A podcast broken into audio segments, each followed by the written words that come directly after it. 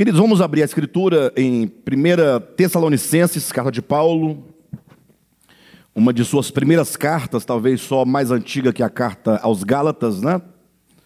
Uma carta muito rica, estamos no primeiro capítulo e estamos aqui comendo, né? Essas palavras e é, subtraindo, ou, ou melhor, extraindo do texto verdades fundamentais para o nosso crescimento espiritual.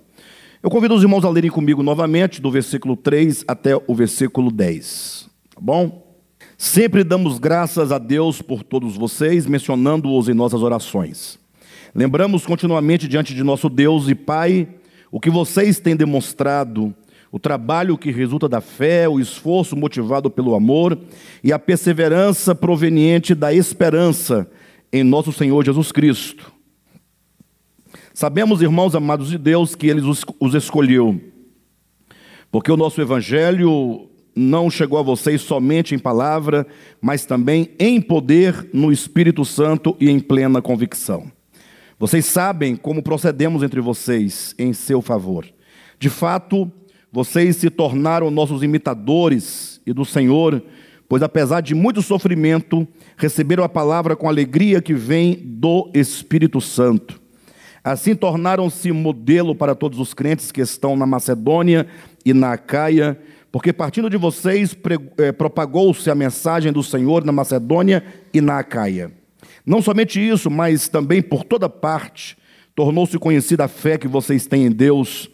O resultado é que não temos necessidade de dizer mais nada sobre isso, pois eles mesmos relatam de que maneira vocês nos receberam e como se voltaram para Deus deixando os ídolos, a fim de servir ao Deus vivo e verdadeiro, e esperar dos céus seu Filho, a quem ressuscitou dos mortos, Jesus, que nos livra da ira vindoura.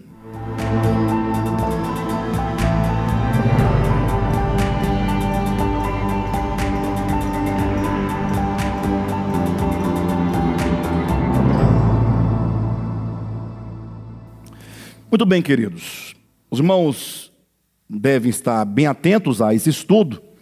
Os irmãos têm percebido como que nós estruturamos as ideias principais do evangelho contidas aqui no capítulo 1. Nós estabelecemos nos versículos 4 e 5 o que nós chamamos de o tema deste capítulo. Ou seja, o saber do, do apóstolo Paulo acerca da eleição desses irmãos para quem ele dirige a sua carta. Ou seja, Paulo afirma categoricamente que ele tinha um saber, ele diz sabemos, e sabemos se refere a Paulo, Timóteo e Silvano, que escrevem essa carta conjuntamente. Ele diz: Sabemos que vocês são eleitos de Deus.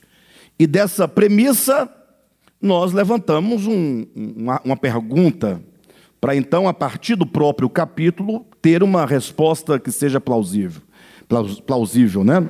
Como é que o apóstolo Paulo ele pode dizer categoricamente: sabemos que vocês são eleitos de Deus? Ou, em outras palavras, como saber se alguém é um eleito de Deus? Daí nós trouxemos essa pergunta para nós. É, como eu sei, ou como eu posso saber, como eu posso me certificar de que eu sou um eleito de Deus. E aqui cabe, obviamente, uma breve explicação, coisa muito rápida, ah, mas precisamos nos lembrar sempre. Nós entendemos que a, a, a, a ideia, ou o tema, a doutrina, a verdade da eleição e predestinação na Bíblia, ela existe. Então é fora de qualquer dúvida de que esse ensinamento é bíblico. Né? Encontramos é, nuances desse tema, tanto no Antigo Testamento, como ele é desenvolvido amplamente no Novo Testamento.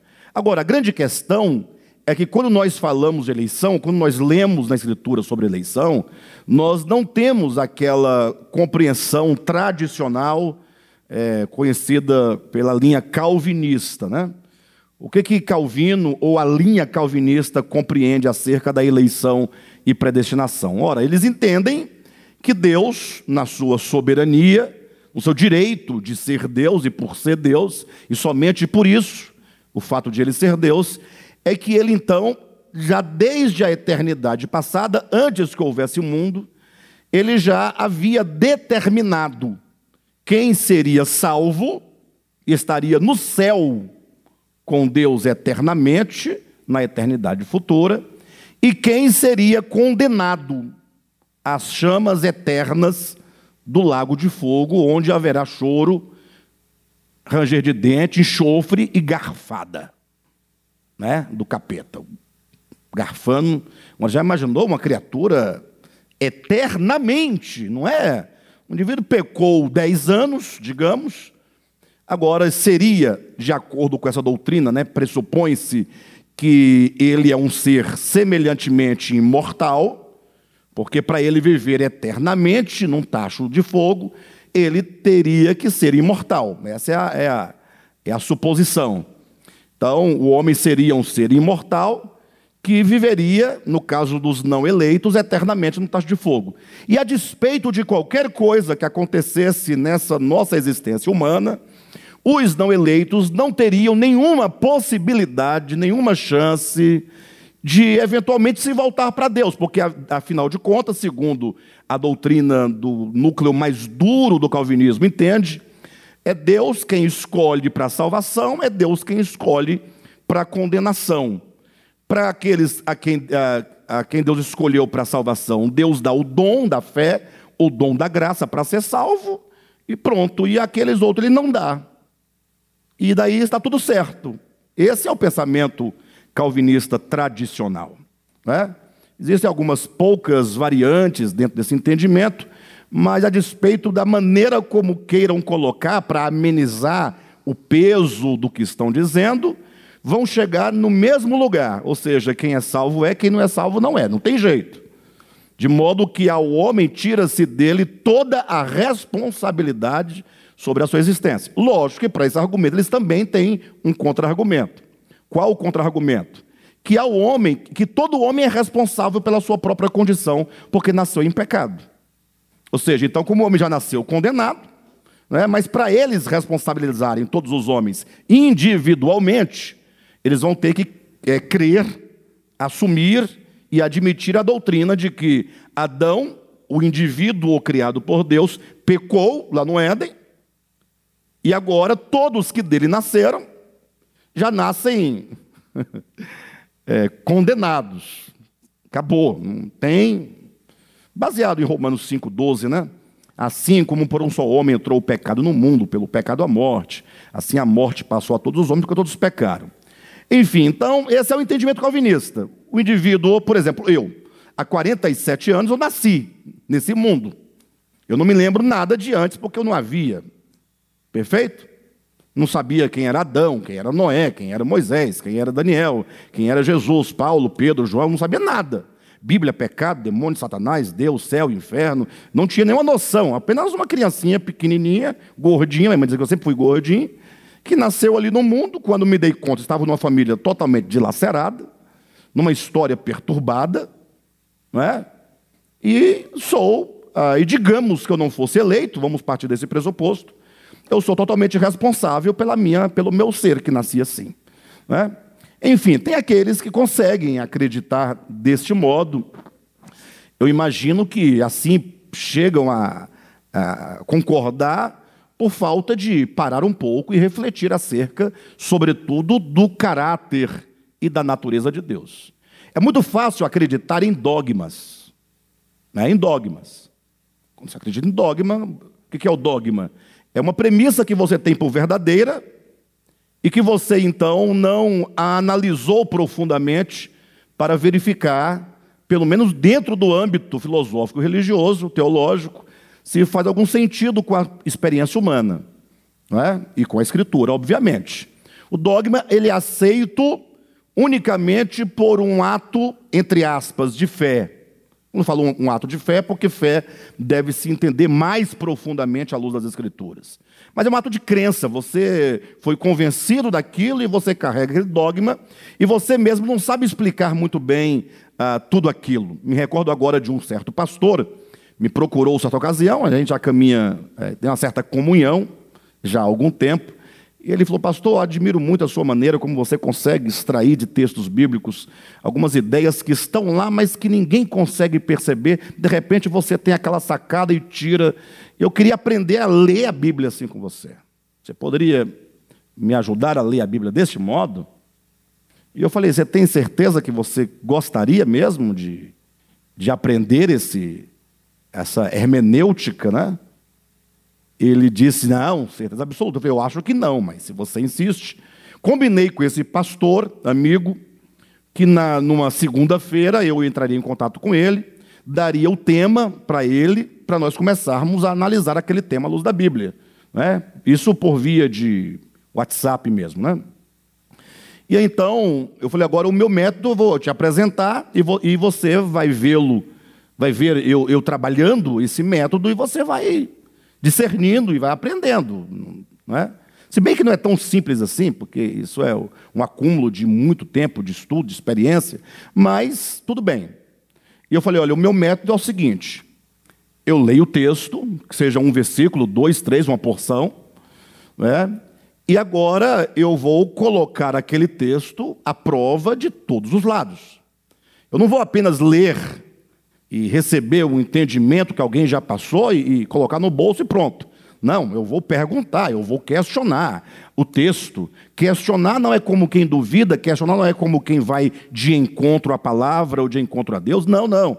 Questionar é como quem procura compreender o objeto por todos os ângulos. Perfeito? Quando eu olho para vocês, eu só vejo uma, a face de vocês. Eu não vejo, às vezes, nem o lado, nem o que está atrás. Vocês percebem ou não? É, embaixo, em cima, não posso perceber o coração, a alma, nem o cérebro, nem os músculos, nem os nervos. Ou seja, o nosso olhar é um olhar muito finito. Então, minimamente, quando você olha um objeto, você precisa procurar olhá-lo por todas as perspectivas possíveis, para que você se aproxime o máximo da, da, compreensão daquele objeto, o que não garante absolutamente que você vai compreendê-lo de modo absoluto. Impossível compreender algo, esgotar a essência de uma coisa, é, é quase que impossível, humanamente falando. Não é? Daí, quando eu apresentei o primeiro tema para esse, esse colega, e aí ele, eu fiz a primeira pergunta, eu já sabia a resposta dele, obviamente, né, que é a resposta tradicional. Estou falando do dogma, é o dogma, ele apresenta o dogma como resposta. Em cima da resposta, eu faço outra pergunta, Agora, a resposta dele se torna material para uma próxima pergunta, de modo que a próxima resposta dele tem que dar conta da resposta primeira que ele deu. Vocês entendem, não? E aí você começa a bater na ideia, bater na ideia até que ela diga: para que eu não aguento mais, eu me rendo, não é bem assim. Ou então que ela dê conta de responder aquilo que tem que ser perguntado. Não é? A ideia não é que você saiba tudo, a ideia é que você pelo menos saiba fazer as melhores perguntas para a coisa, para o tema, né? para o texto. Essa é a ideia, que você saiba perguntar, porque um, para uma boa pergunta sempre haverá uma boa resposta.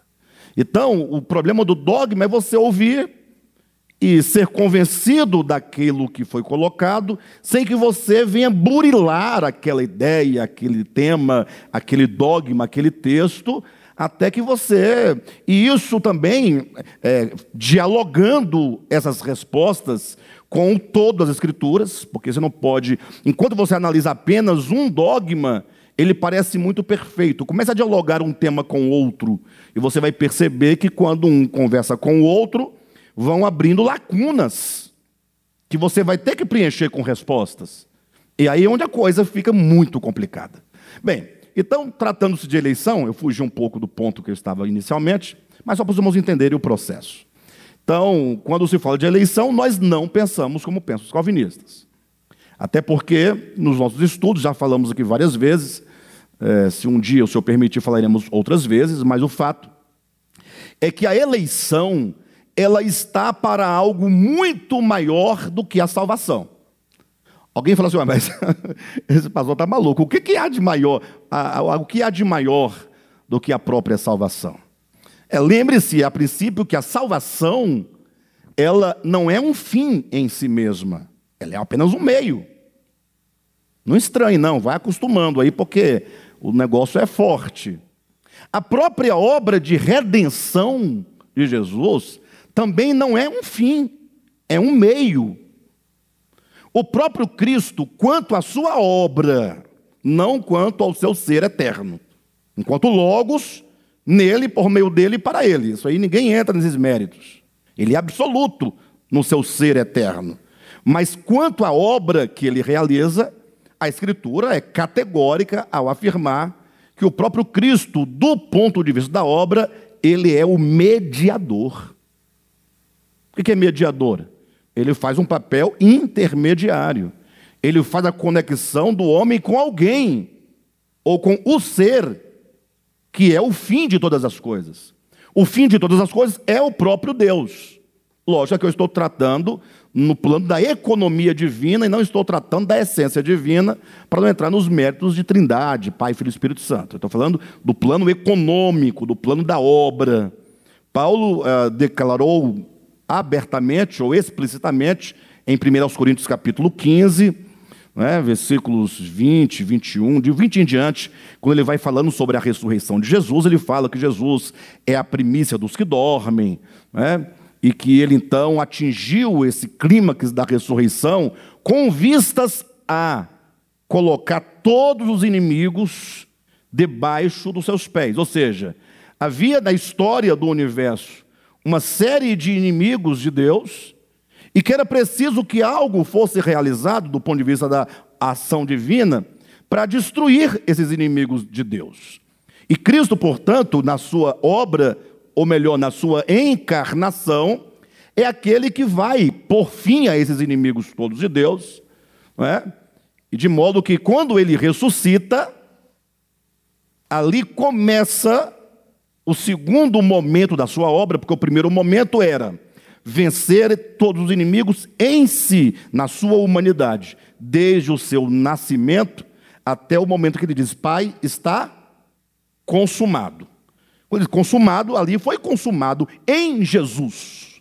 Nele, tudo o que se poderia e se deveria ter feito, realizado. Jesus é, crucificado é o homem é, que Deus deseja.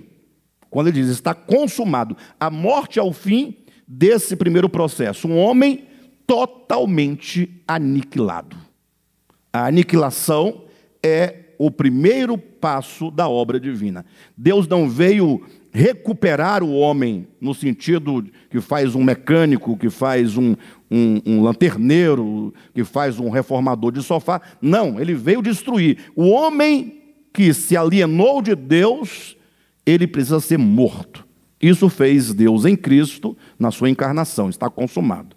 Quando ele ressuscita, agora enquanto novo homem, agora começa tem uma parábola agora que eu não me recordo exatamente o lugar, mas fala de um homem rico que é, partiu para um reino distante, com o fim de tomar posse do reino e voltar.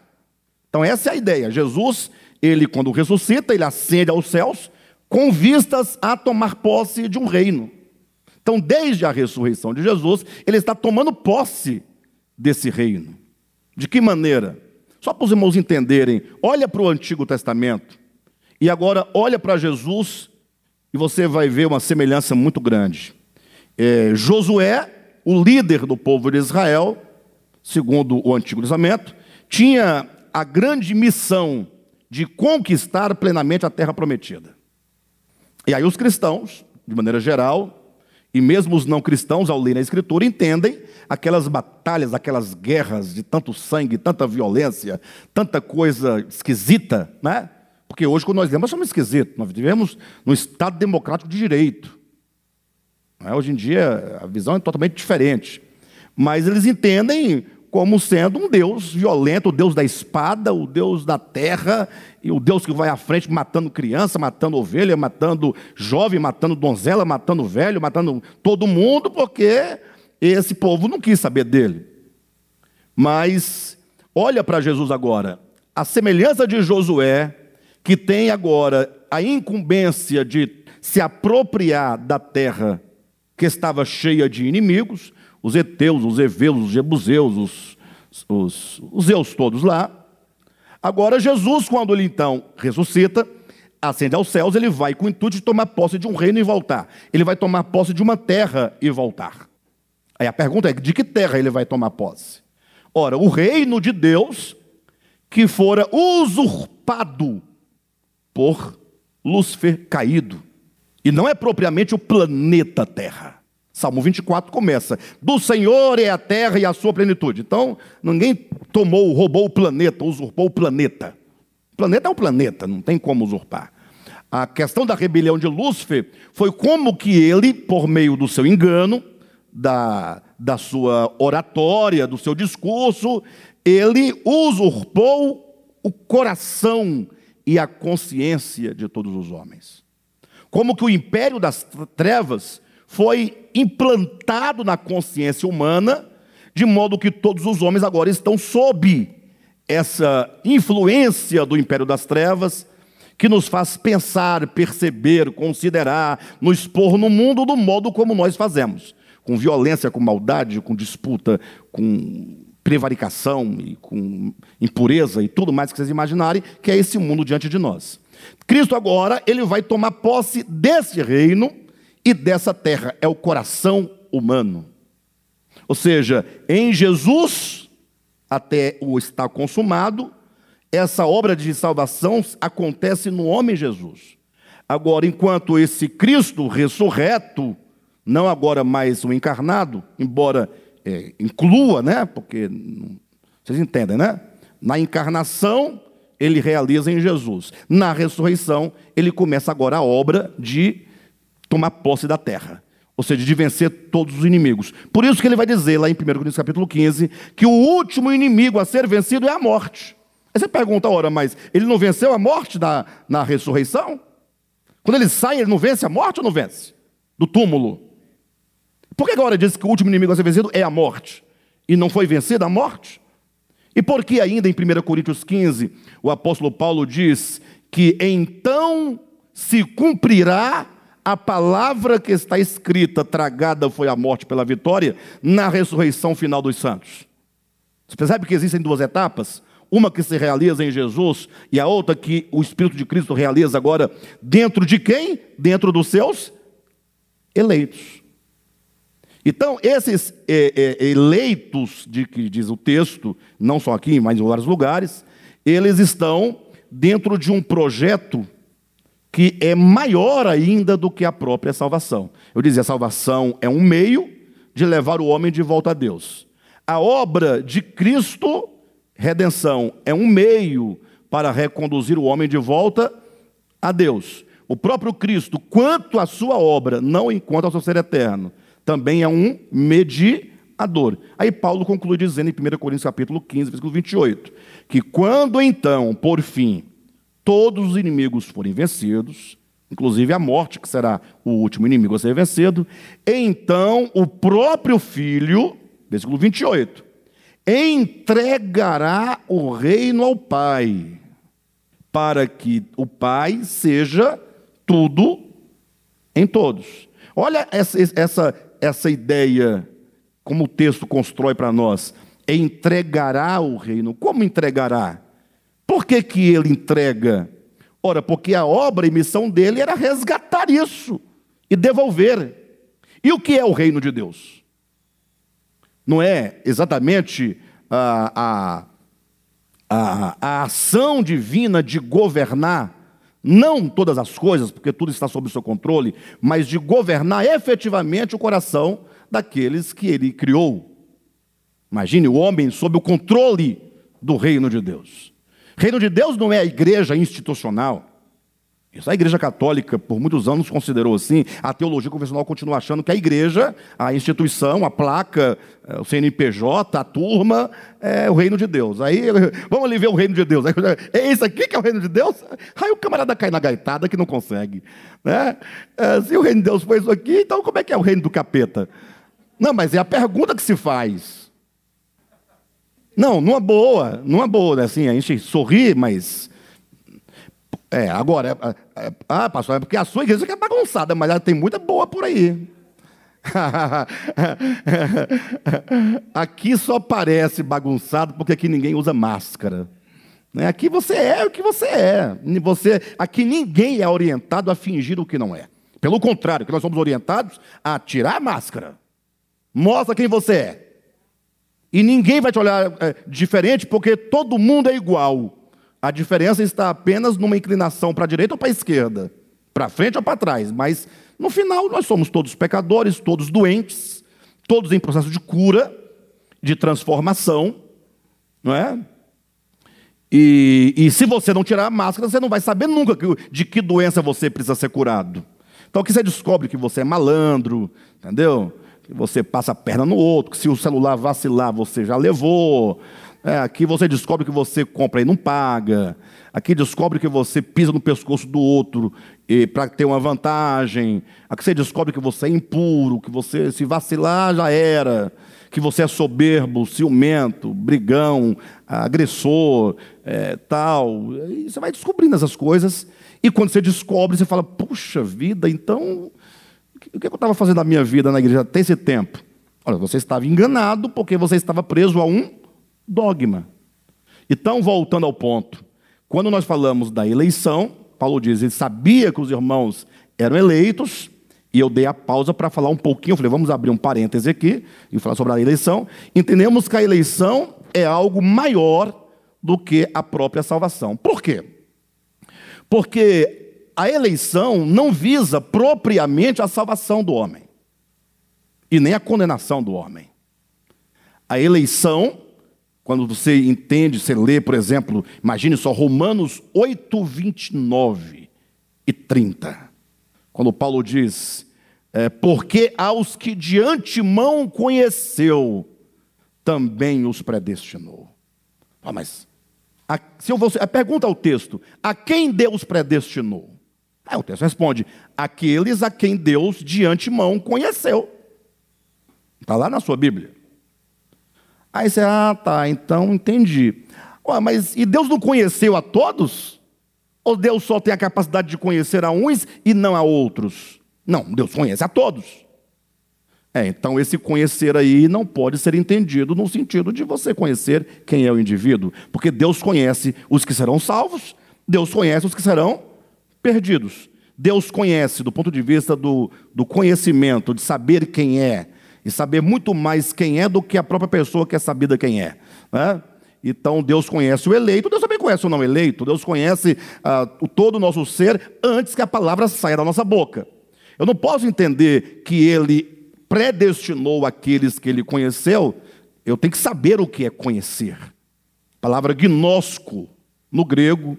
Aí você começa a procurar na Bíblia essa palavra gnosco, onde ela se encontra todos os lugares, e você vai buscando entender qual é a aplicação possível daquela palavra, porque eu sei que gnosco pode ser traduzido por mero conhecimento, mas no texto de Romanos 8, 28 não cabe. Porque no sentido específico, Deus não predestina a todos, ele predestina aqueles a quem ele conheceu.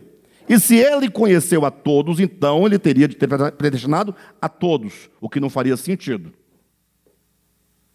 Aí você vai descobrir que a palavra conhecer é um, uma expressão idiomática, ah, na, no caso do hebraico, no caso do grego, especificamente, falando do gnóstico, e mesmo na língua portuguesa tem um sentido mais profundo, tem um sentido mais específico. Talvez os mais antigos, mais velhos, talvez entenda melhor. Né? Conhecer no sentido de ir além da mera aparência física, além dessa, desse estereótipo imediato, mas despir a roupa do outro, ter relações sexuais. É o que está lá em Mateus 1, 25, salvo engano. José não conheceu Maria até que nasceu o menino Jesus. Ué, ele, como é que José não conheceu Maria? Se ele queria largá-la lá atrás, quando ele descobriu que estava grávida, queria abandoná-la, sim ou não? Como é que ele não a conheceu até que nasceu o menino? Então, esse conhecer significa ele não teve relações sexuais com Maria até que nasceu o menino Jesus. Esse é o sentido terreno da coisa. A palavra se despe nesse sentido mais profundo na língua nossa aqui. Mas como aplicar isso a Deus? Daí você recorre ao apóstolo Paulo, Efésios capítulo 5, em que ele vai dizendo: Maridos, amai vossa esposa, esposa, submetei-vos ao vosso marido. Aí começa, né? Marido, esposa, marido, esposa, todo aquele jogo vai espantando o povo. Aí quando chega no versículo 30, salvo engano, ele diz: Grande. Não, aí ele conclui dizendo: Por isso está escrito. Aí vai lá. Deixará o homem a seu pai e sua mãe, e se unirá, ó, a sua mulher, e se tornarão os dois uma só carne. Então, Paulo está falando para homem, mulher, marido e esposa, ele converge no texto bíblico do casamento em Gênesis 2,24.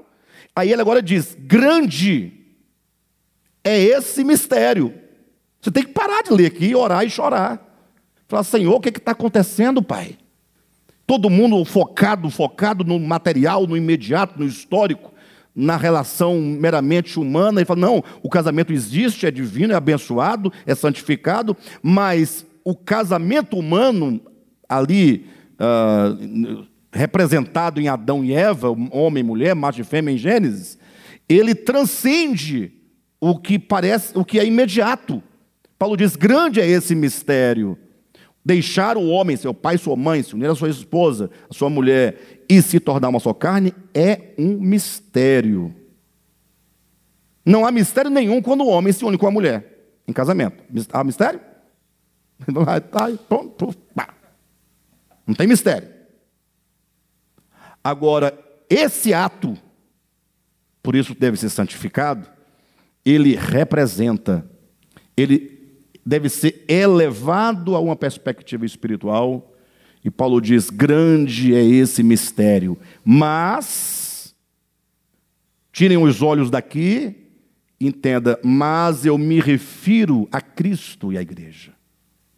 Ou seja, quando eu falo de Cristo e a igreja, esse casamento espiritual, essa união, esse amálgama divino com o homem, no caso não com todos os homens, mas com os a, a, com a sua noiva, com a sua igreja, esse amálgama espiritual, ele é representado pelo casamento humano. Representado. Perfeito? Então eu tenho que, para eu compreender um pouco dessa amálgama de Cristo com a sua noiva, de Cristo com a sua igreja, eu preciso olhar para uma referência básica e fundamental que está diante de mim. Então eu tenho que é, perscrutar o sentido maior de um casamento humano e transferir essas ideias para o casamento divino de Cristo e a igreja. Aí nós começamos aqui. Um homem tem o dever moral segundo a chamar, né, lá do Shema dos, dos, dos, dos judeus, amarás ao Senhor teu Deus com teu coração e ao teu próximo como a ti mesmo, sim ou não? O dever moral imperativo categórico de Kant, né, você deve fazer ao outro somente aquilo que você quer que seja feito para você, aquilo que é bom para você e para todos os homens. Então tem o dever moral de amar a todos, mas na hora de o homem se casar, ele tem um amor especial. Ele tem um amor eletivo. E esse amor eletivo, que é totalmente pessoal, ninguém explica. Eu fico imaginando como pôde a Cadma escolher o Cadmo para se casar. O que, que ela viu não faz o mínimo de sentido. ah, agora fez, o sorriso é bacana. Sorrisinho assim de menino novinho. Ele mostrou o sorriso, pai, o sorriso. né? Mas observa bem os casais. Você fica pensando, meu Deus do céu, que coisa. A Dila chegou um dia desse aqui com, com Mel, que é meu namorado. Eu olhei e falei, meu Deus do céu. Cada coisa que não dá a cara dele para mim. Hein, Mel? E o Melk chegando na casa dele com a, com a Dylan, ó oh, mãe aqui, tá, meu Deus do céu, tanto trabalho para convergir nisso.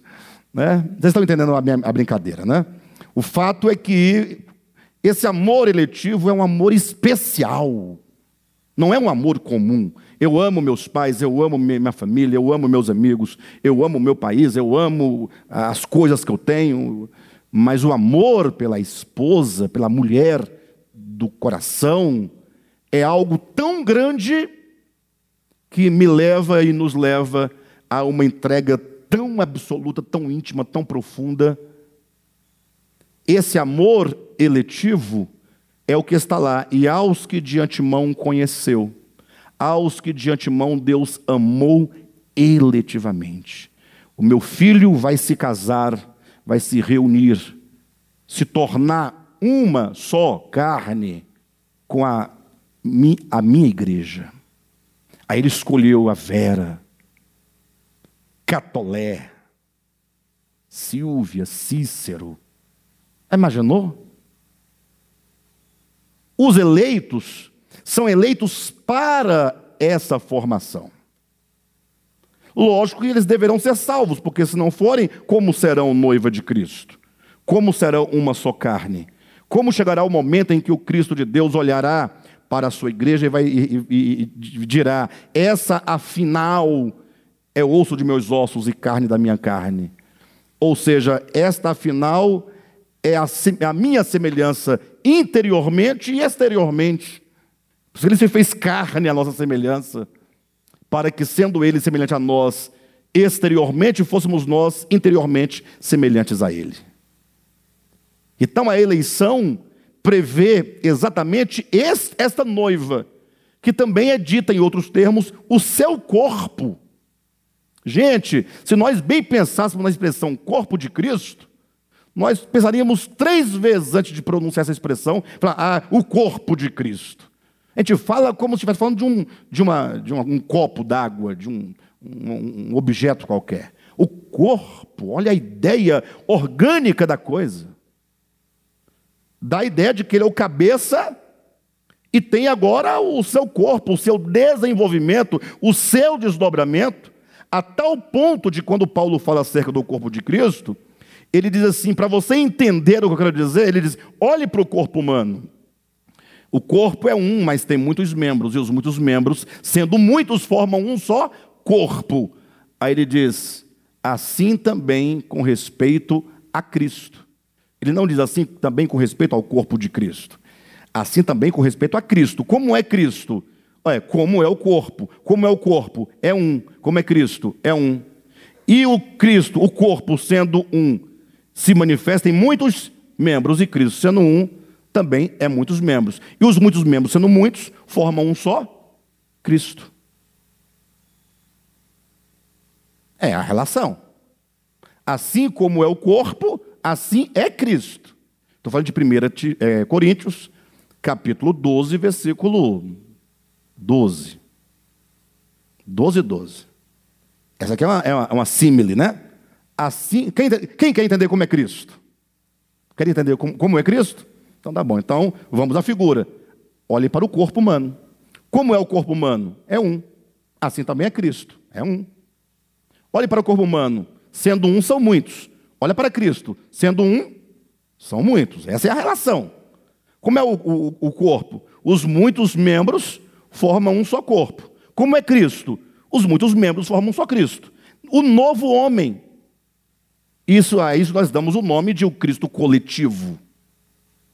Então, agora qual a relação com o casamento, para entender a eleição? Quando o homem Adão precisou de uma esposa, Deus retirou de onde a sua, a sua esposa? Não foi do seu lado da sua costela? Uma metáfora, né? Mas retira da sua própria natureza. Quando o homem desperta, ele fala o quê? Essa afinal é carne da minha carne, é corpo, é, é, é osso dos meus ossos. Chamar-se-á o quê? Varoa, porquanto do varão fora tomada. Aí, para selar essa unidade, nós temos macho e fêmea. São quantos? São dois. Não são dois? Assim como o corpo é um, mas são muitos, né? Dois é muitos, não é? Plural. Aí diz no capítulo 5 de Gênesis, versículo 2: E Deus os abençoou. E lhes, lhes, os dois, chamou pelo nome de Adão, no dia em que foram criados. Um só nome. Chegasse lá na porta do Éden, Adão, vinham os dois. Ah, a mulher chamava Eva. Não, Eva foi o nome que o macho, o homem, deu à mulher depois do pecado. Porque antes do pecado foi Deus quem os abençoou e lhes chamou pelo nome de Adão no dia em que foram criados. Para denotar essa unidade. Por isso, agora, Cristo, o cabeça, a igreja, o seu corpo, unidade. Cristo, o noivo ou o marido, a igreja, a noiva, uma só carne, uma unidade. Cristo, o Cristo coletivo de Deus. Então, a eleição visa a isto. De modo que, é, em outra metáfora, em outro exemplo, Paulo vai dizer, e a Escritura toda vai, vai, vai confirmar isso. Observaram que havia na cultura hebraica, ou que seja na cultura semítica, a ideia do valor da primogenitura? Puxa, diz que Jacó lutou pela tal da primogenitura a vida toda. Uma vida inteira para ganhar a primogenitura, sendo que ele não era o primogênito, ele era o segundo. Porque o primogênito, me parece, num primeiro momento, é o primeiro filho. E o ser o primogênito pressupõe outros filhos. Ganha essa visão aí, você vai ver. Ser primogênito pressupõe outros filhos. Só que enquanto na história humana estão todos lutando pela tal da primogenitura para garantir, para assegurar essa bênção da primogenitura, que era algo maior não é? porque somente era um privilégio do primogênito. Em toda a história do Antigo Testamento, Deus nunca aceitava o primogênito como o primeiro filho. O primogênito era eleito. Deus que elegiu o primogênito. Amei a Jacó, porém me aborreci de Esaú. Ah, aí em outras versões fala, porém odiei a Esaú. Aí vai o crente, pastor, Deus odeia, odiou, Deus odeia.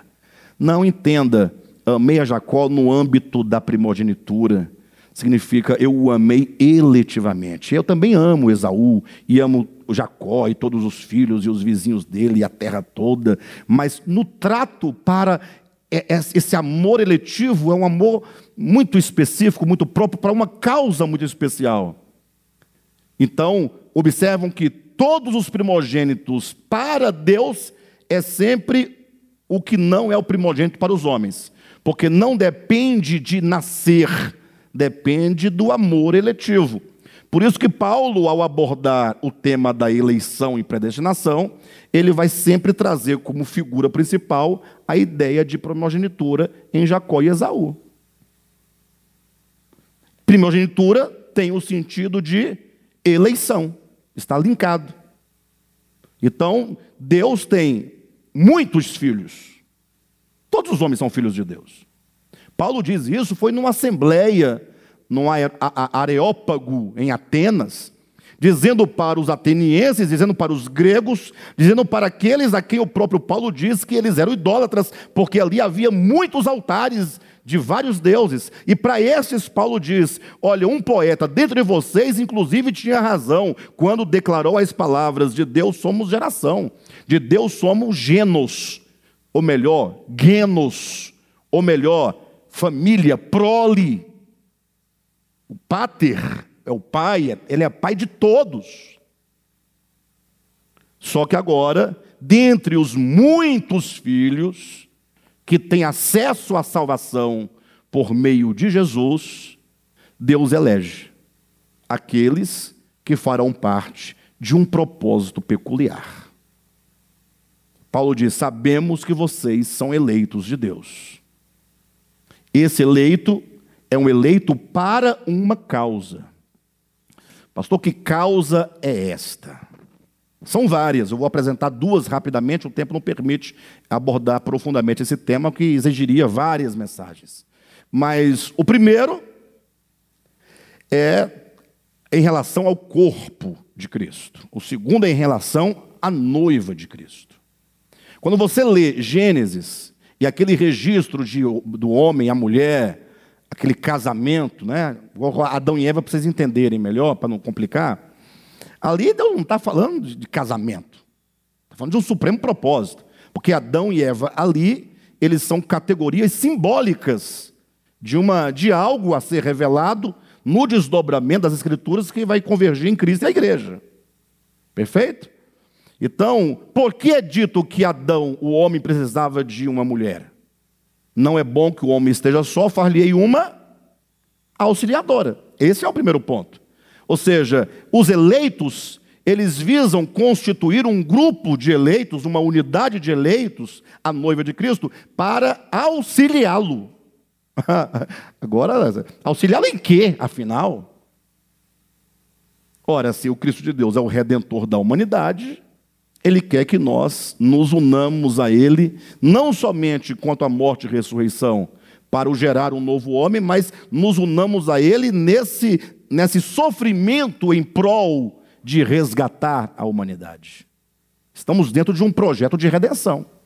Paulo falou sobre isso ah, em Colossenses capítulo 1, versículo 24 e 25. Na 24 ele diz que ele participava dos sofrimentos de Cristo a favor do seu corpo ou seja, é um sofrimento dentro de uma obra para constituir o corpo de Cristo. Então, Paulo se coloca como um cooperador de Cristo, um auxiliador de Cristo. Lógico que Paulo, cada um individualmente, tem uma parcela de, de, nessa relação da obra, mas a igreja como um todo é auxiliadora de Cristo. Isso para falar somente de a igreja auxiliar a Cristo nesta existência, porque depois em Apocalipse 23 eu que eu nunca li, esse capítulo nunca li, não sei o que vai acontecer lá. Mas se essa obra é uma obra eterna, a igreja será a auxiliadora de Cristo em Apocalipse 23. Para quê? Eu não sei porque eu nunca li. Essa página não foi escrita. Porque a Bíblia só vai até a consumação dessa história nossa aqui. E o que vem depois, que é infinitamente maior, do que tudo que está escrito na Bíblia e em todos os livros do mundo, nós não temos ideia. Mas deve ser uma bênção ser igreja auxiliadora de Cristo na eternidade futura. E a segunda razão dessa eleição é exatamente para constituir o novo homem, que, enquanto corpo, ele é a expressão da cabeça. Sem contar também que o corpo é o meio por, é o meio por meio do qual o cabeça age e trabalha. Nós temos que pensar a metáfora profundamente. Como é que o Cristo é o cabeça? Como é que ele trabalha? Por meio do corpo. E quem é o corpo? É a igreja.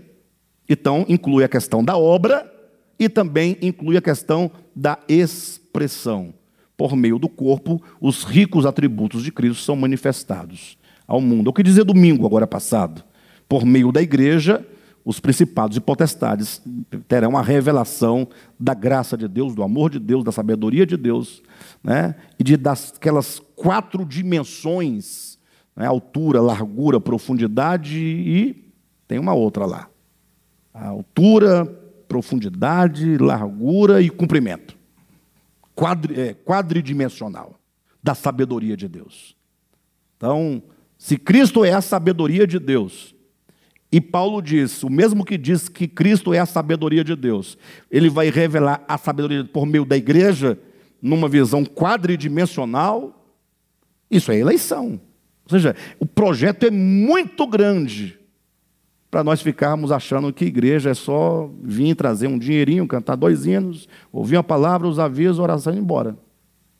Nós perdemos a ideia de igreja. Nós, todos, né? E nosso grande desafio é resgatar o máximo possível para começarmos a ter um, uma, uma vida de igreja de um modo diferente. Então, bem, dito isso, a pergunta que se faz é como Paulo, então, pôde ou podia dizer: sabemos que vocês são eleitos de Deus. Então, quando Paulo diz que ele sabia, versículo 3, né, o 4 de 1 Tessalonicenses, capítulo 1, ah, é porque há evidências existem manifestações. Então, neste momento, logo nós precisamos falar, ah, então tem algo que, que se apresenta, né? Que se manifesta, que pode ser visto. Ou seja, Paulo viu as características de, de um eleito daqueles irmãos. Ou seja, quando o indivíduo é eleito, ele está sob a influência de uma graça especial. O mundo está sob a influência de uma graça comum, o eleito está sob a influência de uma graça especial. Poxa, pensa nisso. E agora Paulo falou: sabemos que vocês são eleitos, porque a palavra chegou em vocês, ou a recepção da palavra não foi feita somente em palavras. Você prega a palavra, como a palavra chega e como ela é recebida pelo ouvinte. Aqui está o ponto de Paulo. A maioria dos, dos, comentaristas bíblicos só conseguem perceber ou entender o texto dizendo que Paulo pregou a palavra no poder do Espírito e em plena convicção. Paulo pregou. Ué, mas será que o problema está em quem prega? Exatamente? Quer dizer que Paulo sabia que os irmãos ali eram eleitos porque Paulo pregou no poder? E na plena convicção. Quer dizer que quando Paulo pregava aos não eleitos, ele pregava sem convicção e sem poder? Ou seja, o entendimento é: sabemos que vocês são eleitos, porque ah, vocês, olha aqui o versículo, versículo 6: de fato vocês se tornaram nossos imitadores e do Senhor, pois, pois, tem um pois aí, explicativo. Por que que. Ah, eles se tornaram imitadores do, do, do, dos apóstolos e do próprio Senhor. Pois, mesmo em meio, apesar de muito sofrimento, receberam com alegria a palavra que vos foi pregada. Ou seja, está falando da recepção. Os irmãos receberam a palavra, e eles não receberam como meras palavras. Ou seja, o modo como eu ouço a palavra é um definidor daquilo que sou. Sou eleito ou não eleito? Vocês receberam com alegria, vocês não a receberam somente em palavras, mas vocês a receberam como palavra de Deus. Plena convicção é vocês a receberam como palavra de Deus e vocês a receberam com o poder que ela carrega. Porque a palavra de Deus vem carregada de poder. E essa palavra carregada de poder, é, é por isso que Jesus, é, ou, é, lá em Mateus capítulo 13, ele compara a palavra pregada a uma semente. Ele fala que o semeador saiu a semear, e a semente é a palavra do reino. Então a palavra de Deus não é algo vazio.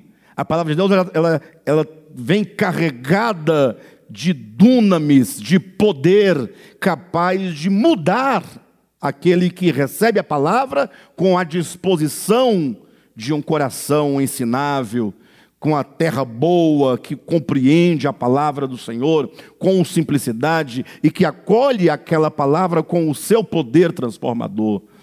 É? O poder transformador é como o poder de uma semente. Você olha para uma semente, você não dá nada por ela. Uma coisa totalmente insignificante é uma semente. Mas o poder que tem dentro dela o poder da vida. Quando aquela semente ela rompe, a vida dentro ela vai ficando vigorosa a ponto de romper a dura casca que a reveste. É muito poder. E vai agora saindo da terra e daqui a pouco se transforma numa grande, poderosa árvore frutífera com muitos galhos, muitas flores, muitas folhas, muitos frutos, com muita sombra. Aí você olha para um carvalho, uma coisa enorme. Um dia foi semente. Olha o poder da palavra. Vocês entendem? Então esses irmãos, eles receberam a palavra de um modo diferente. Pastor, mas o receber a palavra de um modo diferente está para mim?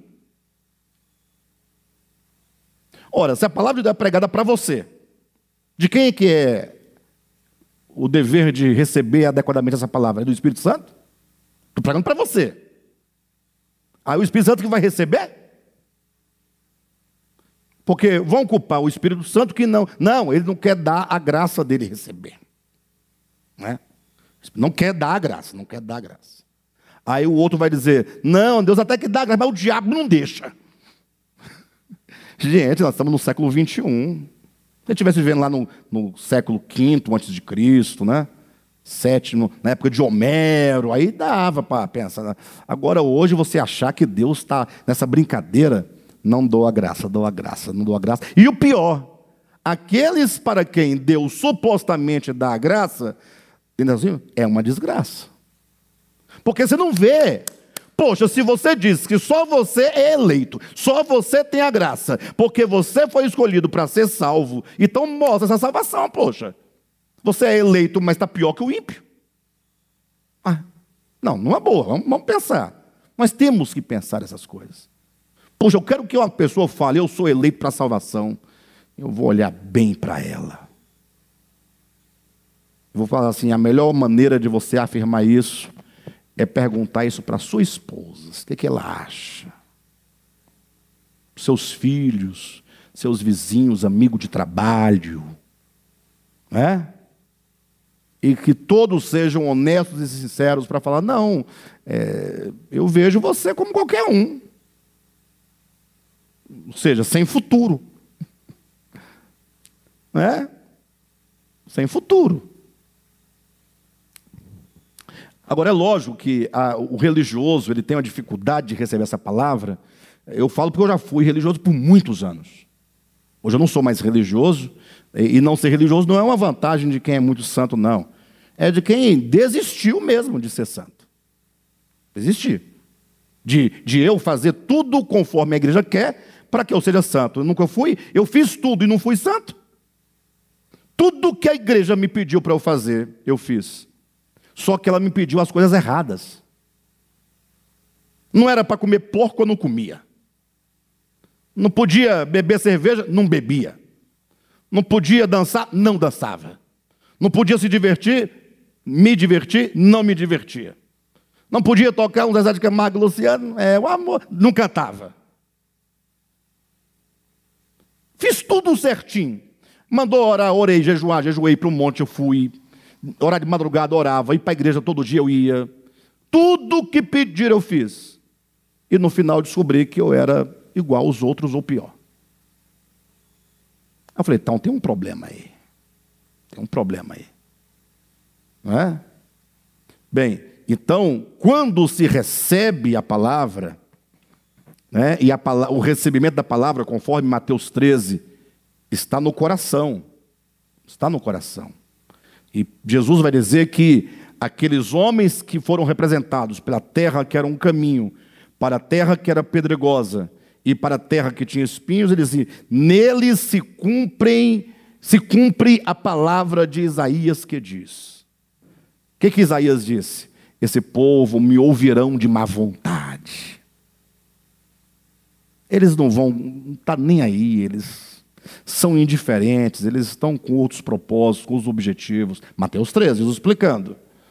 De modo que eles não querem ouvir a palavra de bom coração, porque eles sabem que se eles receberem a palavra, serão por mim curados. E eles não querem ser curados. Eles amam a si mesmos. Eles não, eles não amam a Deus, eles não querem a Deus, eles não desejam por Deus. Então, eles tem, portanto, tal coração, e nesse coração a semente não tem como gerar fruto. Bem, de todo modo, Paulo diz então: Eu sei que vocês são eleitos, pelo recebimento da palavra. Daí então, ele vai agora, no capítulo 1, esse é o tema, sabemos que sois eleitos. Ele agora vai desdobrar esse sabemos. Como que ele dissesse: Sabemos que vocês são eleitos. Por quê? Pelas evidências. Quantas são as evidências e quais são as evidências? Aqui no capítulo 1, ele demonstra umas quatro evidências. Tem mais, mas ele coloca aqui e nós elencamos para vocês. E a primeira dessas evidências que eu quero tratar, ou começar a tratar hoje, é a que está no versículo 9. É a ordem que nós estamos dando didaticamente para melhor desenvolvimento das ideias. Tá bom? Ele diz no versículo 9: Pois eles mesmos relatam, os irmãos da Cá e da Macedônia, de que maneira vocês nos receberam e como quando vocês receberam os apóstolos, quando eles receberam a palavra com alegria, como se voltaram para Deus, deixando os ídolos, a fim de servir ao Deus vivo e verdadeiro. Olha, existe um procedimento, e aqui hoje, eu só vou começar hoje porque o tempo não me permite, mas os irmãos sabem que é sempre assim, né? Ah, irmãos, é, definitivamente, eu vou falar pela milésima vez e terei que falar mais um milhão de vezes e talvez não resolva o problema. Mas pelo menos eu estou falando, né? Quando se fala de crente, evangélico, a, a ideia é sempre assim: o camarada era católico, e o católico não é considerado, o católico não é considerado cristão, é, do ponto de vista do cristianismo, sim, histórico. Mas do ponto de vista dos evangélicos, não. Tanto é que os evangélicos vivem lutando e pregando para converter os católicos. Sim ou não? Ora, se a igreja evangélica está querendo converter os católicos para Jesus, subtende-se que eles acham que eles não são. Perfeito? Então, a partir daí eu estou trabalhando a ideia. O camarada era católico. Católico é sinônimo de quê para o evangélico? Não, é de um perdido. Bebe, fuma e dança e não vai para a igreja. É, mas não vai, né? Vai, mas não vai. É. é a ideia é uma ideia muito rudimentar. Por que o católico não é servo de Deus? É. Ah, porque ele bebe e fuma. Que é, as duas coisas que sempre fala. Fulano bebe e fuma. Beber ou fumar não pode ser um servo de Deus. Essa é a, é a, é a primeiríssima coisa que vem. Não vou nem entrar nos meandros do batismo em água, é, por imersão, é, é, a questão de Maria, da. Não, não, por enquanto vamos ficar só aqui. Como é que o crente evangélico discerne logo um não crente, ou um católico, ou um ímpio, ou um pecador, ou.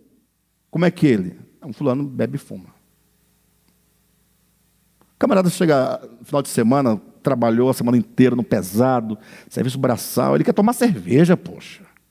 Descansar, relaxar. Estou dando um exemplo. Aí não, não, ele não, ele não pode ser um servo de Deus por causa da. Não tem jeito. Não... Então, o que eu quero colocar para vocês é que, infelizmente, e essa é a realidade, a ideia de cristão de servo de Deus, de servir a Deus, de viver o Evangelho, desde o início da nossa cultura brasileira evangélica, 1900 e alguma coisa, desde quando chegou aqui os missionários, né? Americanos, norte-americanos que vieram evangelizar o Brasil. Vamos falar da gente aqui, que é um período mais curto e a nossa, a nossa experiência, né? Falar do mundo inteiro, não ainda a história do mundo inteiro. Só nossa que a ideia é: vem o pregador, ele anuncia para vocês, para a pessoa, o que eles chamam de algumas verdades. Quais são? Pecado original, é? embora seja uma expressão própria do catolicismo, mas a ideia é a mesma no cristianismo quando fala que todos nascem debaixo de condenação, todos nascem pecadores. Perfeito? A ideia de que uma vez que o indivíduo nasce com esse pecado original, ou nasce condenado, muita desgraça, acaba com nascer condenado, né? Acabou de nascer, olhou, condenado. Ele, meu Deus do céu, onde eu vim parar? Parece muito lógico para o dogmático, muito lógico. Mas como não, pastor? Como não? Falei, como não? Como sim? Pergunto eu. Condenado pelo, por qual crime? Por qual pecado? Ah, mas ele vai pecar. Deixa ele pecar primeiro para você condenar ele. Mas por enquanto, deixa o bichinho. Ué. Espera pecar primeiro, poxa. Ó, o irmão Aldair e a irmã Maria agora estão com um bebezinho em casa, né? É, é, é avô e bisavó, né? Como é que você olha para aquela criaturinha? A, a, a Gaia não, é a, Maia. Como é que você olha para a Maia e fala: pecadora, condenada. Vai torcendo para ser eleita. Bichinha, tadinha. Não... Aí vai ficar rindo, achando interessante, achando que está brincando com ela. Para o dogmático faz todo sentido, para mim não faz sentido algum. Absolutamente, sem sentido algum. Nenhum. Ah, mas porque Adão pecou, tal. Sim, tudo bem. Eu sei que essa criança, enquanto um ser que procede da humanidade, ela traz em si, no seu inconsciente, o inconsciente coletivo, não é? essa inclinação. Isso vai fatalmente, porque até porque não tem como não, não, não, não vir a ser o que os pais são o que o mundo é. Porque desde pequenininho, os próprios pais é que vão ensinando o pecado. Os pais vão ensinando o pecado. Machado de Assis, em 1800 e alguma coisa, você imagine, já dizia que havia um tal de negrinho Prudêncio, que era o filho de uma escrava, né, lá na casa é, lá de Brás Cubas. Brás Cubas, um menino, o Prudêncio, um filho de uma escrava. Os dois meninos da mesma idade, na mesma casa. Brás Cubas, numa casa grande, os pais eram os patrões tal. Aí o que, que acontecia? O, o, o Prudêncio, coitado, é filho da escrava. 1800, então daí vocês tiram a ideia do que ele estava dizendo. Mas eu pergunto se mudou de lá para cá. E olha a agudeza do Machado de denunciar não somente a sociedade, mas também a religião. Agora o Brás Cubas montava nas costas do negrinho Prudêncio e fazia dele um cavalo, batia, e o menino tinha que correr com ele. E como é que os pais falam? Olha que coisa linda. Os pais falam isso hoje. Eles acham bonito. E os pais do negrinho Prudêncio? Vai falar o quê? Nada, não tem o que falar. Isso acontece hoje em dia. É? Acontece dentro das igrejas. O filho do pastor faz o que ele quiser fazer. É filho do pastor. Quem vai falar contra o filho do pastor? Agora deixa o filho da viúva, da divorciada, da desempregada fazer alguma coisa. Ah, meu irmão. Se brincar, o pastor puxa a orelha do filho dela. Se brincar. Não estamos ensinando desigualdade? Quem é que ensina desde criança, meu filho vai ser um doutor? Mas está errado, pastor? Ah, mas por que ele não pode ser um, um, um cozinheiro? Por que, que não pode ser um cozinheiro? Ué. Por que, que não pode ser? Afinal, e se não tiver mais cozinheiro? Como é que você vai, ah, vai ao restaurante comer? Quem vai cozinhar na sua casa que você não quer cozinhar? Eu sei que aqui vocês cozinham, né? Mas chega uma, uma, um momento de estabilidade financeira que ninguém quer mais fazer nada em casa, não quer lavar louça, não quer lavar roupa, não quer nada. A escravidão passou, mas alguém vai ter que fazer para você. E você não vai pagar bem, vai pagar o máximo que é o mínimo exigido. Você só vai aqui, ó, eu sou obrigado aqui, porque senão, se for para a justiça, eu estou enrolado. Não é, mas estão entendendo como é que é a história? Então, é assim. É desde pequenininho que nós vamos já produzindo. Né? Ouvi uma, uma pessoa falando essa semana, foi algum vídeo na internet, de um, não era evangélico, fica tranquilo, eu não tenho tempo para isso. Mas era é alguma coisa, um, alguém falando, um professor, alguma coisa, um palestrante, disse que o pai estava com o menino na fila do, do, do circo, não sei se era um circo, o que, que era, e estava lá a placa né, que crianças abaixo de seis anos não pagavam entrada. Não é? E acima já pagava uma, uma parte. Chegando lá, na, na hora da bilheteria, o bilheteiro perguntou: e o menino tem quantos anos? O pai, seis. E o filho, pai, mas eu não tinha feito sete a semana passada? E o pai cala a boca e desce o cascudo do menino. Lógico. O que ele está ensinando para a criança? Minta sempre que você tiver alguma vantagem. Então, é assim que nós vamos fazendo. Como é que vai ser diferente? A criança cresce no meio da mentira, da vaidade, e ela vai sendo o quê? Formada. Logo, ela vai estar com as mesmas expressões. Sem contar que desde o ventre materno a criança já começa a, ser, a, a formar a sua psique, ainda que muito, né, é, muito basicamente, pelo som de música que ela ouve, de briga, de contenda, de pessoas falando. Ela está em contato indireto com o mundo, mas está sendo formada. Bem, de todo modo, Uh, é isso aí. Né? Paulo percebe que esses irmãos, então, tinham algumas características, e uma delas é a do versículo 9. Vamos voltar para o nosso ponto, só para introduzir os irmãos poderem refletir em casa, e a semana que vem nós vamos desenvolver esse ponto. Um deles é exatamente este, né? Como se voltaram para Deus deixando os ídolos a fim de servir o Deus vivo. Tá, então eu estava dizendo, olhe para mim, para eu poder fazer o fechamento. Ah, então, foi dito para nós que o crente é aquele que ouve algumas verdades, pecado original, perfeito? Segue-se que agora ele nasceu condenado, portanto, a única alternativa é ele fazer o quê? Aceitar Jesus. Por quê? A mensagem: Jesus veio ao mundo fazer o quê? Morrer pelo seu pecado. Eu pequei. Então, ele vai morrer no meu lugar? É. Pagar a minha dívida? É. Opa, beleza. E agora, se você aceitar que ele tenha morrido por você, você está salvo. Se você não aceitar a oferta, está perdido.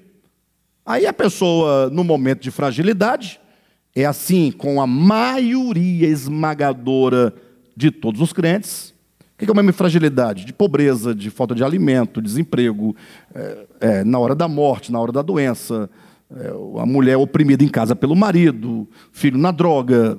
Aí ele fala: Poxa, vou aceitar. A minha, a minha única saída é aceitar Jesus. Porque se a vida está desgraçada, pelo menos se eu morrer, eu vou para o céu. É a ideia que a pessoa tem. Então, agora aceita a, a, a mensagem. Né? Aceita como? Não, ele morreu há dois mil anos e eu estou aqui hoje dizendo que está tudo ok, que eu estou feliz com isso e que eu topo é, aceitar. Eu, agora eu, eu aceito. A, a, proposta é muito boa, muito boa. E agora? e agora você tem que ir para a igreja, porque senão você não aceitou Jesus, né?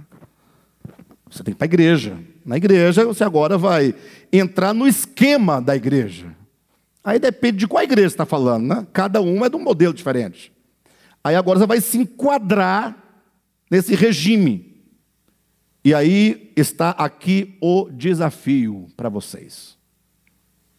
Qual é o esquema?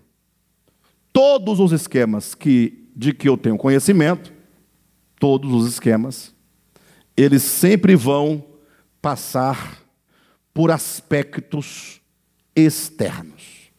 Todos. Igreja Católica Romana, você tem que fazer primeira comunhão. Você não comer o pãozinho deles, só recebe vida eterna se comer o pãozinho. Aí a criança tem que batizar, aguinha na cabeça. Olha, são coisas externas. O pagãozinho foi batizado, não é mais pagão, mas o batismo tem que ser confirmado. Vai ser confirmado na crisma. Crisma é a confirmação do batismo. E antes da crisma não pode crismar se não fizer primeira comunhão, que é, é, que é antecedida pelo catecismo, tem que passar lá pelo catecismo, fazer o catecismo, a escola, a catequese, né? Aprender lá aquelas coisinhas todinhas, está preparado, primeira comunhão, primeiro pãozinho que come, comeu o corpo, alma, sangue e divindade de Jesus, ou seja, tacou Jesus para dentro, é a ideia deles. Em seguida faz crisma, ou seja, como é que eles identificam o indivíduo que agora é de Deus? Água na cabeça, pãozinho na boca e uma imposição de mãos por parte do bispo. O padre não pode fazer essa a crisma, tem que ser o bispo, que seria o recebimento do Espírito Santo. Mas só se o bispo colocar a mão. Se o bispo não colocar, nada feito. São os sacramentos. Em outras palavras, identifica-se pelas coisas exteriores. Vai para, para as igrejas agora é, da reforma para frente. Vai entrar os ritos como sacramento, a própria liturgia, o culto de uma igreja verdadeiramente protestante reformada é litúrgico e é sagrado. O que é o culto? O santo culto, que substituiu a santa missa. Ó. Ou seja, é o procedimento do culto, é o rito do culto. É a abertura, a leitura da palavra, todo mundo de pé, aquele segmento, não pode ter instrumento como nós temos aqui, tem que ser só um piano tal. Batismo, aí a briga é se é por imersão ou aspersão. Tem os que fazem por, imer, por aspersão até hoje, porque acham que é o batismo verdadeiro, tem o outro que não, que é o batismo por imersão. Não foi batizado, não pode estar salvo. É a ceia do Senhor, que ainda continuam a considerar o pão e o vinho como sagrados, como elementos que em si mesmo têm alguma coisa que não seja apenas pão e vinho. Tudo isso é o ranço que vem lá da Igreja Católica Romana, que são os sacramentos, não vão perdendo.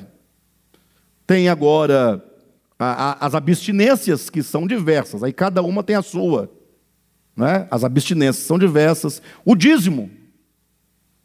Para muitos, muitos, muitos, não deu o dízimo, é ladrão, ladrão não entra no reino dos céus, pronto, acabou. Uma, isso aí é, é de, uma, de uma exegese. Não é nem exegese, não tem exegese nenhuma nisso. Não, não tem exegese nisso. Para cobrar dízimo, um pastor que cobra dízimo, ele nunca leu a Bíblia. Nunca leu. Pastor que cobra dízimo nunca leu Bíblia. E se leu, nunca entendeu uma palavra. Não deveria estar pregando. Pastor subterrâneo, ele vai, ele vai dirigir um povo, ele vai ensinar um povo, ele vai conduzir. E cobrando dízimo, cobrando sob pena de gafanhoto, de diabo, de demônio, de devorador e perda de salvação ainda? Para. Não, aí não, aí não, não dá. É? Aí depois um outro que se não colocar o véu na cabeça não tem a verdade, se não praticar lava-pés, lavar o pé do outro não tem a verdade, se não guardar o sábado não tem a verdade, se comer carne de porco não tem a verdade, se não crer na profetisa é, não tem a verdade, se não crê no profeta Brana, não tem a verdade, se na Ellen White não tem a verdade, né? no Smith não tem a verdade, Smith não tem a verdade. E assim, observa que a, a ideia de crente, de cristão e servo de Deus é sempre num fundamento de alguma coisa externa, nunca de algo interior. Nunca. Aí tem que vir Jesus de novo, outra vez, e falar: vocês não entenderam nada quando eu disse a primeira vez. Olhem para mim, que nada. Tem que explicar o que é nada? Não é possível, né, gente? Nada que estando fora do homem, entrando nele, pode contaminá-lo. Ou seja, tudo que é externo, nada contamina. Nada. Pastor, né? nada. Foi Jesus que falou. Ué. De modo que, se estando fora não me contamina, o contrário é verdadeiro. Estando fora não me santifica. Ah, isso para os fariseus foi um desastre, foi uma. uma é. Não, e para hoje também. Para hoje também. É, é, é, é que os, as pessoas que assistem nossas mensagens na internet são pessoas que já estão nos ouvindo há muito tempo e estão tá entendendo. Mas de vez em quando aparece um aí dizendo bobagem. Né? Deve ter alguém falando alguma coisa aí, mas nem vale a pena responder, porque não dá para falar, não dá.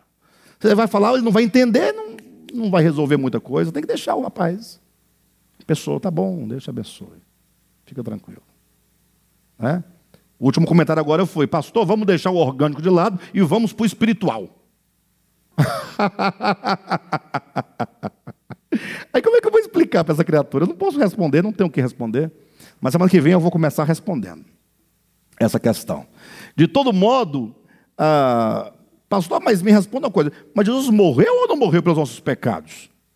Você fez agora há pouco, você falou que é, né, é, nós precisamos entender o significado da cruz de Cristo.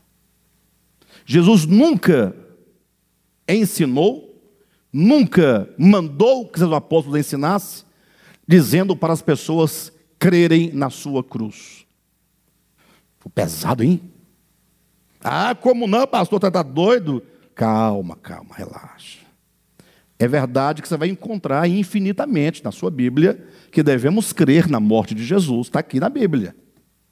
O problema total é que quando você ler aquele que crer, você confunde com aquele que acreditar. Perfeito? E o católico não acredita? Por que você diz que ele está condenado?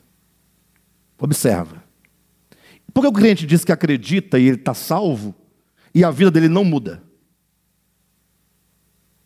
Aí, tanto o apóstolo Paulo, como o próprio Jesus, os demais apóstolos, vão dizer que nós não devemos crer. Nem na Bíblia dos textos primeiros existe a palavra crer. Crer é uma palavra portuguesa que vem do latim credere,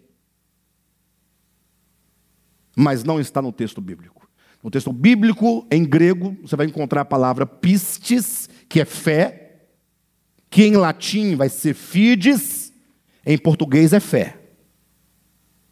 Então, quando na tradução da Bíblia, eu vou falar isso com mais clareza em próximos estudos, mas quando em grego é dito lá que nós devemos crer, se lê que devemos ter pistes. Né? Ah, mas fé, ter fé. Qual que é o ato de ter fé? Em grego é pistio. Fé é o substantivo. Pistio é o verbo, o ato de ter fé. Quando se traduziu para o latim, foi a primeira tradução da Bíblia, a Vulgata, por Jerônimo, no quarto século da era cristã, que ele pegou o pistis, fé da, da, do grego, e trouxe para o latim, ele encontrou fides, bateu bonito, legal. Agora, quando ele pegou pistis do grego, que vai dar o ato de ter fé, pistio, que ele pega fides aqui para puxar. Qual é o verbo correspondente para o ato de ter fides? Não existe no latim. Não tem. Fides não tem. Falta uma palavra na língua latina. Não tem o verbo correspondente. Aí o tradutor dá seu jeito, né? O que ele fez? Para não criar uma locução porque deveria, ele não pode colocar outra palavra para substituir. Não. Ele pode criar uma frase do tamanho do mundo para explicar o ato de ter fé, que mais que ele colocasse: todo aquele que exerce fé ou fidelidade na cruz de Cristo é salvo. Não. Ele colocou, não tem outra palavra, coloca crer, que vem de credere. No, no, no, no latim você tem fides, fé, e não tem o verbo correspondente a ter fé. E tem um outro termo que é credere, né? que é de crer, que é de acreditar. Todo crer e acreditar é vago. Eu acredito em muitas coisas, e tem gente velho que até hoje acredita em lobisomem. Então eu não estou dizendo que não devamos crer na morte de Jesus. Eu quero dizer que, você não, que esse seu acreditar, porque é a única proposta melhor para você se livrar do inferno, não tem resolvido a sua vida. Você tem que fazer o que Jesus disse: exercitar fé. E ter fé é ter fidelidade para com a cruz. É ser unido a Cristo na sua morte e ressurreição. A cruz não é para ser acreditada, é para ser experimentada. Ou seja, se alguém vem após mim, negue-se a si mesmo, tome a sua cruz e siga-me. Não é? que, que Paulo diz? Que nós devemos ser unidos a Cristo na sua morte e na sua ressurreição. Em outras palavras, a morte de Cristo na cruz é aniquilamento. Se você diz que tem fé, você está convidado a ser aniquilado no seu ego. Se você acredita na história, aplaude a história, chora com a história, mas não tem fidelidade no sentido de se unir, você nunca creu. Você acredita. Como tem gente que acredita em mula sem cabeça e etc. Né? A morte de Cristo é o poder de Deus para a salvação de todo aquele que tem fé. É o poder de Deus. É algo que quando entra, acontece isso aqui, ó. Vocês se converteram a Deus. Você sabe o que é se converter a Deus? Você está indo numa direção, essa direção é uma direção de ídolos, vou explicar na próxima quarta-feira. É uma direção de ídolos. Nessa direção só existe ídolos. Só existem ídolos. Ah, que a igreja católica tem ídolos. Aquele lá é o mais fácil de resolver. O mais difícil está na igreja dos crentes. É aquele ídolo que ninguém vê. O maior deles é o Deus que você julga ser. É o Deus deste século. Está na direção, nessa direção, você é o Deus maior, você é o maior ídolo, e agora, porque você é o maior ídolo, você agora vai criando vários ídolos diferentes. De modo que quando alguém ouve o Evangelho, ele não será, e ele ouve e recebe o Evangelho, ele não será caracterizado por qualquer coisa externa, senão por uma conversão. Versículo 10, ou melhor, versículo 9, né? Pois eles, é, como se voltaram para Deus, como que se converteram para Deus, como que eles voltaram a face e o coração para Deus. E quando, como é que se faz isso? Como é que se converte a Deus? Só tem uma maneira de se converter a Deus: converter. Esquece essa palavra no sentido evangélico, porque eles deram um nome errado para essa palavra, no sentido errado. Você está indo numa estrada, dirigindo seu carro, certo? Se tiver uma placa assim, olha, conversão a 100 metros, você vai ter que fazer um retorno e voltar para o sentido contrário. Então está lá o homem indo no sentido dos ídolos, só tem ídolo daqui para frente, Converter-se é virar no sentido contrário. No sentido contrário tem Deus. É voltar-se para Deus.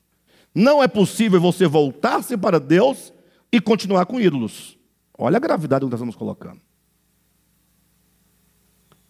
Porque se você está voltado para os ídolos, as costas estão para Deus. Converter-se a Cristo, converter-se a Deus, é necessariamente voltar as costas para os ídolos. Lê na sua Bíblia o versículo 9. Pois eles mesmos relataram de que maneira vocês nos receberam e como se voltaram para Deus, vírgula, como? Deixando. Converte-se a Deus deixando os ídolos. É o modo. Não, vou me converter agora, os ídolos eu deixo depois. Hum, como assim? Não estou entendendo. Você fala assim: olha, é, tem aqui a comida. Não, eu como agora, mas deixo a comida para comer depois. Não, como é que você come agora e deixa para comer depois? Ou você come ou você não come. Converter-se é o mesmo que deixar ídolos. É a mesma coisa. O, o, o gesto de converter-se é o gesto de deixar os ídolos. Nós vamos tratar disso, vamos entender o que é um ídolo, a natureza dos ídolos, vamos entender por que, que os homens precisam tanto de ídolos na próxima semana. Tá bom? E aí, eu quero que os irmãos pensem durante toda essa semana puxa, todas as características que nós conferimos a um suposto cristão, servo de Deus, a um crente verdadeiro, são coisas externas. Você não vê a pessoa preocupada com a igreja em outro sentido. Mas a cabeça da igreja está conformada a um modelo de usos e costumes que são dos mais diversos possíveis. Quando a gente fala usos e costumes, as pessoas pensam logo na Assembleia de Deus, né? Geralmente. Mas não é só ela, não. Usos e costumes são usos, ou seja, a vida cristã se define por usos, usar isso, não usar, e costumes, é aquela tradição que vem lá de trás, uma tradição. E você então entra naquele costume daquele povo. Você adequa a sua existência exterior aos usos e aos costumes, sejam eles quais forem. Perfeito? Isso é um grande equívoco. Paulo vai mostrar nesse capítulo que o que fez com que ele identificasse os eleitos de Deus era, eram exatamente as coisas interiores que se manifestavam como fruto da salvação orgânica de Deus.